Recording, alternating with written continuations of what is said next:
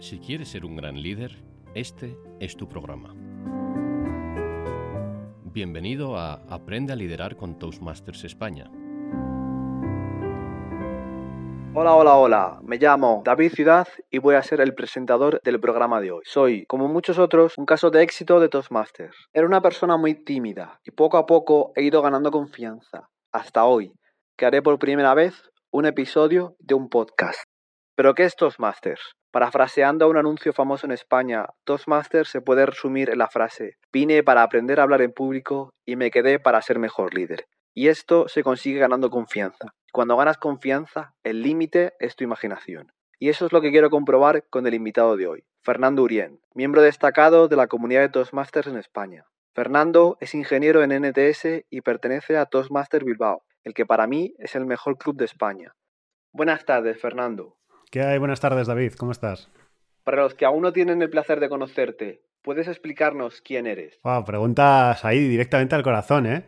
eh pues soy una persona habitualmente. Eh, no, me, llamo Fernando, soy una persona bastante corriente y bastante moliente que hace unos años, pues bueno, conoció Toastmasters a través de una compañera de, trabajo y bueno, pues eh, dentro de la propia empresa teníamos prácticamente montado el club y de ahí nació Toastmasters Bilbao y soy un miembro pues de Toastmasters Bilbao desde entonces. Y bueno, pues además hago otras muchas cosas, ¿no? Como pues trabajar de ingeniero, como cuidar a dos pitufillas maravillosas, como pues, pues eh, tener una familia maravillosa e intentar ser feliz. Y ese soy yo, así resumiéndolo muy rápidamente. Toastmaster Internacional es una organización que ayuda a las personas a aprender a hablar en público y a convertirse en mejores líderes. Para ello, sus socios se agrupan en clubes que se reúnen cada semana o cada dos semanas. Fernando, Tú perteneces a un club muy especial, tanto que hace dos años la revista de Toastmasters hizo un reportaje sobre tu club. Explícanos qué hace tan especial a tu club. Pues la verdad es que eh, a mi club lo hacen especial un montón de cosas, pero como son muchas, realmente voy a centrarme en las dos que yo creo que son las más importantes. Para empezar, eh, eh, el equipo de personas que está dentro del club, que es un equipo que es una pasada, súper comprometido, siempre con ideas, siempre con ganas de hacer cosas nuevas, de practicar, de probar y eso hace que, marque la diferencia, porque siempre tienes un espacio en el que probar nuevas cosas y en el que aprender nuevas cosas.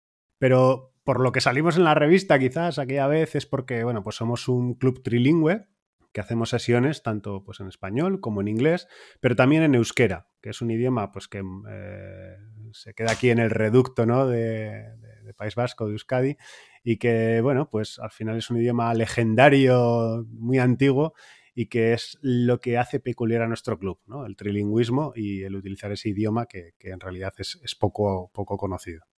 Wow. Las sesiones de tu club tienen que ser muy especiales. Para muchos de nosotros, la primera vez que oímos sobre Toastmaster, creemos que es un sitio para aprender a hablar en público. Pero cuando llevas un poco de tiempo, te das cuenta de que es algo más. Es un lugar para aprender a ganar confianza y a conocer a gente. Y con esas dos cosas, tú, junto a otros, otros socios, creaste la banda del distrito. ¿Nos podrías explicar cómo surgió esa idea? La idea surgió eh, en, en, 2015, yo creo, ¿no? Y fue con una conferencia de división que se organizaba en Bilbao. Entonces, bueno, pues había gente del club que sabía que yo cantaba y que tocaba la guitarra y estas cosas y me propusieron hacer un final musical. Y entonces ese final musical pues acabó en que pues tres personas, tres miembros de diferentes clubes, que era Marta de Vitoria, Víctor, que también era del Club de Bilbao, y yo, pues hicimos una canción y animamos a todos los que estaban en la audiencia a cantar. Y la verdad es que fue bastante bien, ¿no? Afinamos y todas esas cosas, ¿no? Así que al año siguiente vimos que pues, en Málaga se acordaban de, de, aquella historia, intentaron pues también involucrar a la gente a cantar y dijimos, ahí va, pues eh, sería posible, ¿no? Juntar. Seguro que dentro de todos los toasties que hay en, toda España, en todo el distrito, en Portugal, en, Andorra, en Marruecos, seguro que hay toasties que tocan instrumentos, ¿no? Seguro que hay gente que, tiene habilidades musicales. Tampoco sería tan complicado entre todos eh, interpretar un tema, ¿no? Cada uno, pues, su instrumento, podríamos grabarlo, incluso actuar en directo, ¿no? En una conferencia de distrito.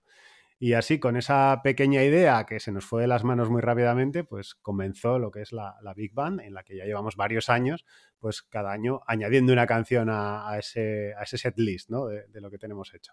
Muchos de nuestros oyentes saben cantar o tocar un instrumento y podrían estar interesados en participar. ¿Qué tendrían que hacer?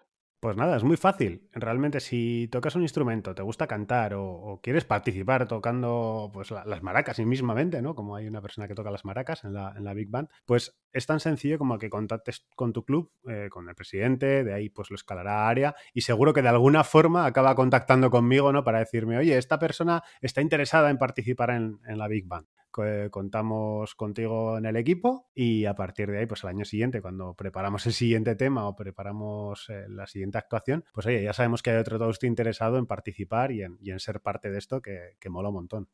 Entiendo que los miembros de la banda viven en ciudades diferentes y tenéis pocas oportunidades de tocar. ¿Cómo fue la primera vez que tocasteis juntos? No ya la primera vez que tocasteis en la conferencia de división y tocasteis de manera improvisada, sino la siguiente, cuando ya lo tenéis un poco más preparado. Bueno, más preparado es, una forma de decirlo que te agradezco un montón, pero en realidad, eh, claro, efectivamente eso es uno de los grandes retos, ¿no? Y, el reto pues comienza con elegir un tema eh, que vamos a interpretar, muchas veces le cambiamos la letra para que sea toasty friendly y luego lo que, lo que intentamos es que cada uno por, su lado, en su casa, practique muy bien la canción, tenga muy claro qué es lo que tiene que hacer dentro de, ese tema. ¿Por qué? Porque si tenemos, cuando hemos tenido actuaciones en directo, que estos dos últimos años con motivo de la pandemia no hemos podido, pero bueno, en el pasado lo hemos hecho, la idea es que cuando, mm, si vamos a actuar el sábado para hacer una canción o dos canciones, el viernes nos juntamos todos, nos decimos hola y tenemos como dos horas para asegurarnos de que el tema va a salir más o menos bien, ¿no? Realmente es un gran reto porque pues, para ensayar cualquier canción en realidad necesitarías muchísimas más horas. Pero bueno, el trabajo personal que trae cada uno hecho eh, lo juntas y solamente con las ganas, la ilusión y el buen hacer, eh, enseguida sale muy bien y, y, es una pasada el resultado. Wow, sois unos adelantados a vuestro tiempo. Todas las bandas de música durante el confinamiento tuvieron que hacer lo mismo. Cada uno en su casa, practicar y practicar hasta que han podido juntarse de nuevo hace poco. Es un referente para muchos grupos de música.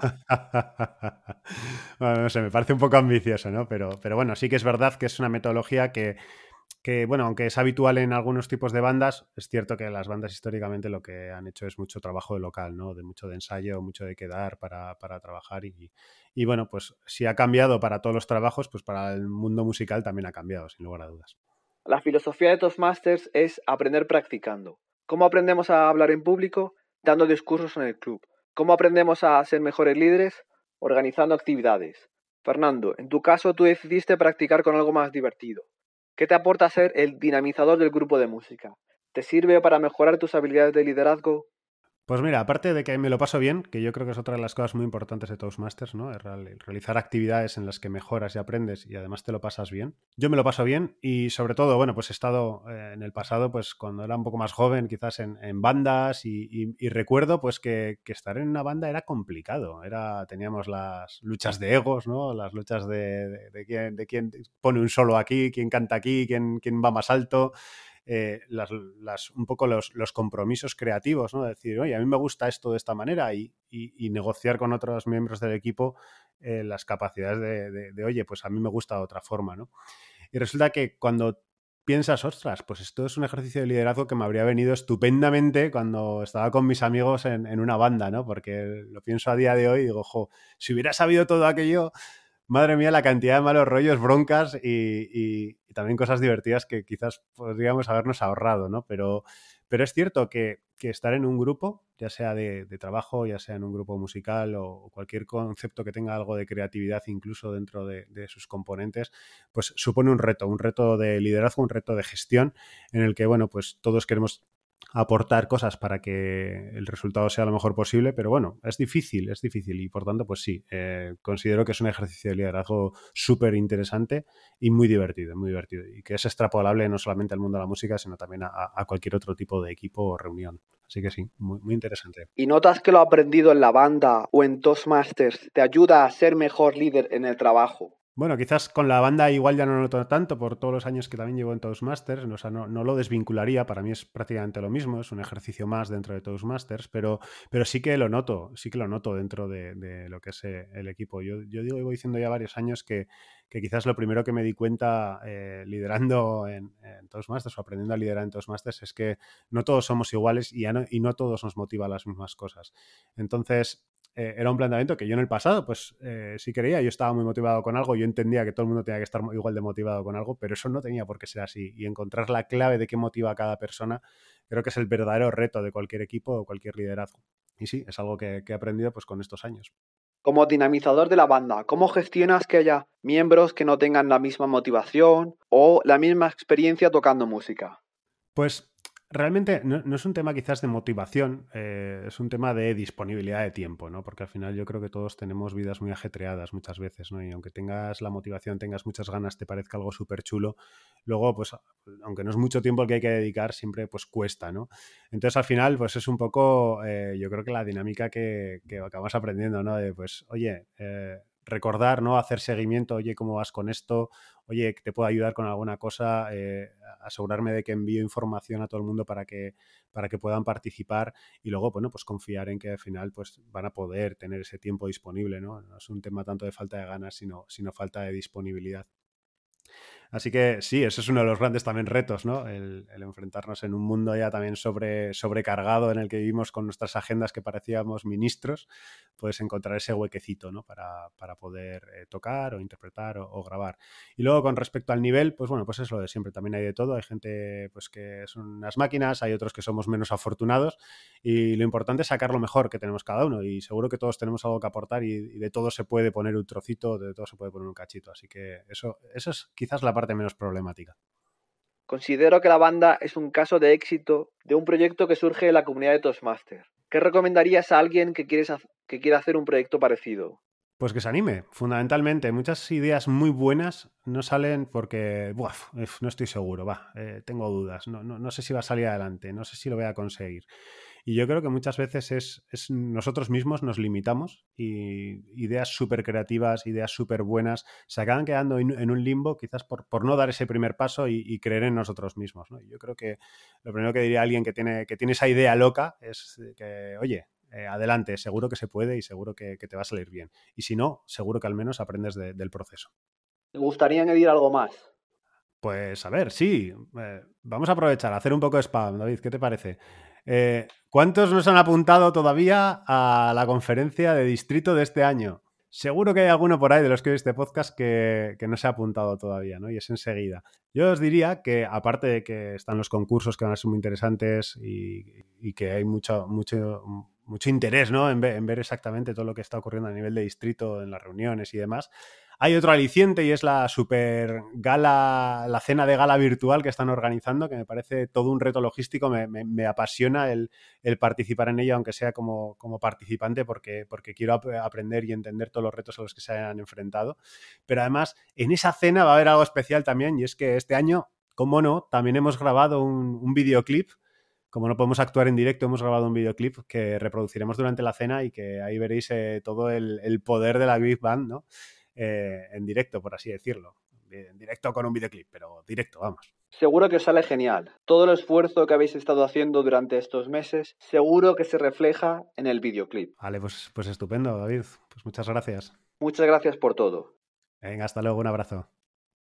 Y con esto concluye el episodio de hoy. Fernando, con su ejemplo, nos ha demostrado que podemos convertirnos en mejores líderes aprovechando cualquier faceta de nuestra vida. No hace falta que ascendamos en el trabajo. Por eso es importante que asistas a las reuniones de tu club, que ayudes con los roles de apoyo, que asumas cargos de oficial. Cualquier oportunidad es buena para aprender y demostrar tus dotes de liderazgo. Te espero en el próximo episodio con una entrevista tan apasionante como la de Fernando.